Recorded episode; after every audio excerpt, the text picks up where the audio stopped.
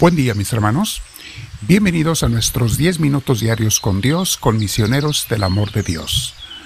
Al igual que cada día tenemos una enseñanza que tiene que ver con nuestro crecimiento personal en la parte espiritual y formación humana. Dios quiere que seamos personas íntegras, que tengamos bienestar en todos los aspectos. A Dios no le puede interesar nada más tu salvación de tu alma, aunque es lo más importante, claro que sí, pero sería un Dios un poquito indiferente a sus hijos si dijera quiero que estén bien en un área, pero mal en las otras, o no me importa cómo estén en las otras. Ese no es Dios, mis hermanos. Un buen padre quiere que sus hijos estén bien en todo. Por eso cada día encuentras temas de diferentes aspectos, basados, claro, en las enseñanzas de Cristo, en la Sagrada Biblia, en la sana y correcta interpretación bíblica. Porque hay millones de gentes que intentan interpretar la Biblia, pero como no han tenido buenos estudios bíblicos, pues cometen muchos errores.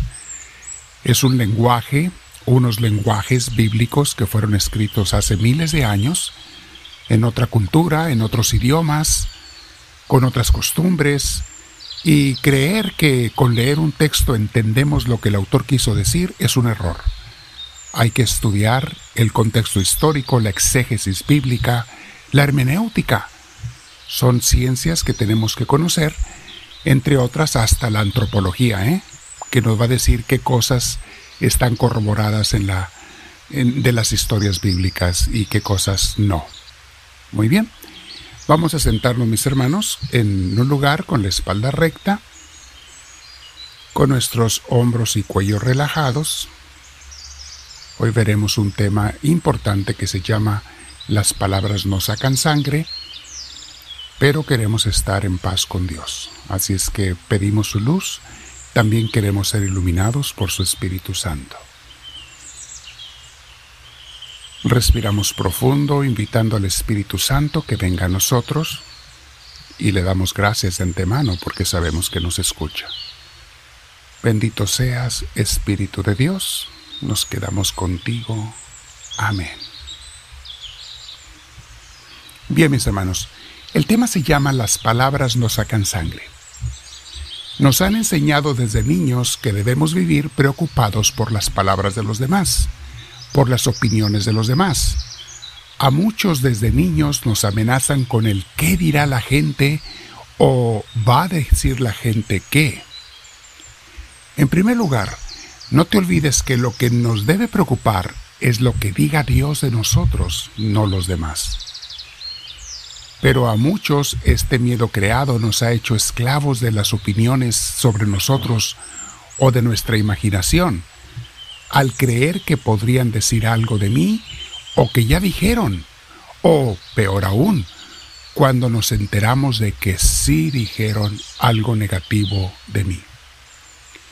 Los grandes sabios, mis hermanos, aprenden a oír los juicios de los demás sin darles ninguna importancia. Esto tenemos que meditarlo bien, mis hermanos. Piénsalo bien. Porque mucha gente piensa que a todo lo que digan de ti o todo lo que te enteres tienes que darle importancia. Y no es así. Y menos dar una importancia indebida.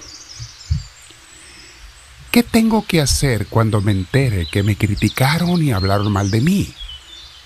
Bueno, si me entero qué es lo que dijeron, ver si hay algo de verdad en la crítica. Y si lo hay, entonces en mi interior y desde la distancia agradecerles porque nos hacen ver lo que tenemos que mejorar o corregir. ¿Te ayuda? Ve qué desierto tienen en eso que dijeron de ti. Pero si veo que es mentira la crítica que me hicieron, son falsos testimonios que están levantando, entonces solamente reírme y hasta sentir lástima por la o las personas que lo dijeron, porque no están haciendo más que expresar la maldad y los errores y el dolor y, el sufrimiento que traen adentro. Recuerda, cuando alguien habla mal de otra persona, dice más de sí mismo que del que está hablando. Algunos actúan por un deseo de chismear y que alguien los escuche, otros por envidia o celos, y algunos otros por rabia o coraje.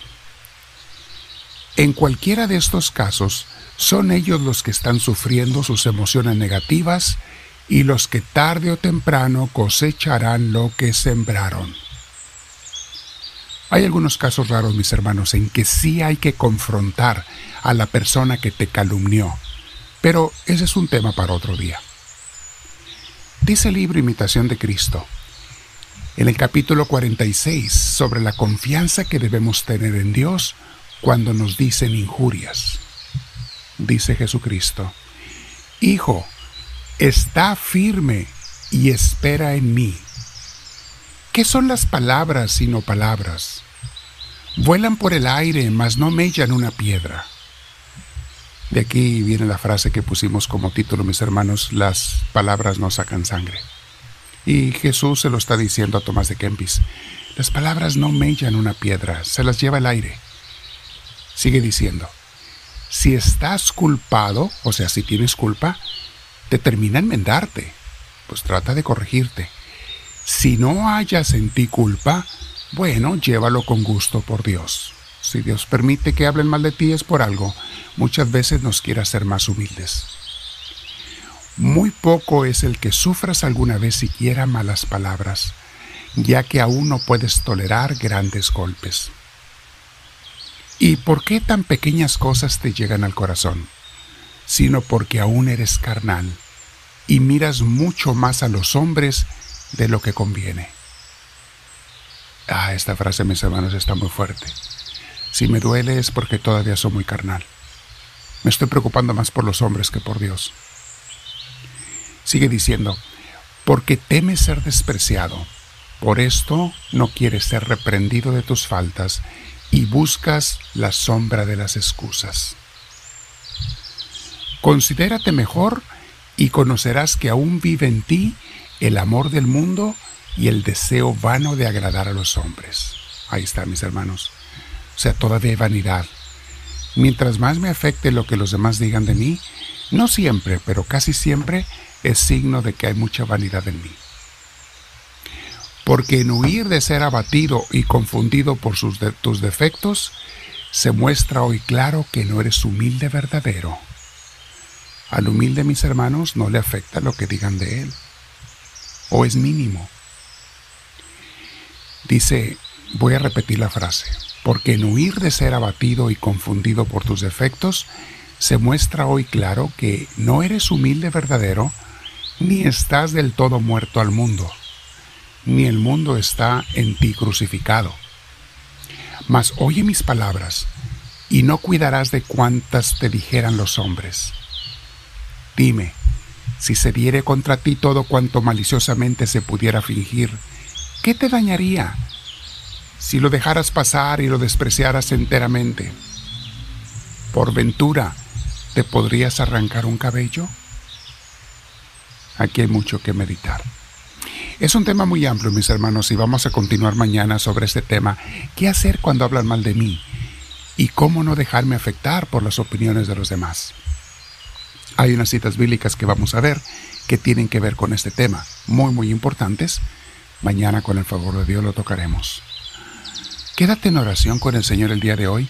Analiza sinceramente qué tanto te afecta lo que digan los demás y hay veces que sí hay que tomar cartas en el asunto, pero es la minoría de las veces.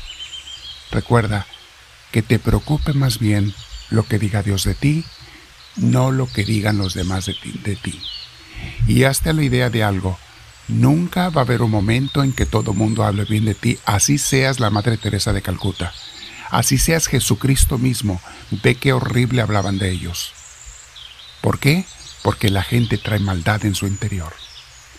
Háblame, Señor, que tu siervo te escucha.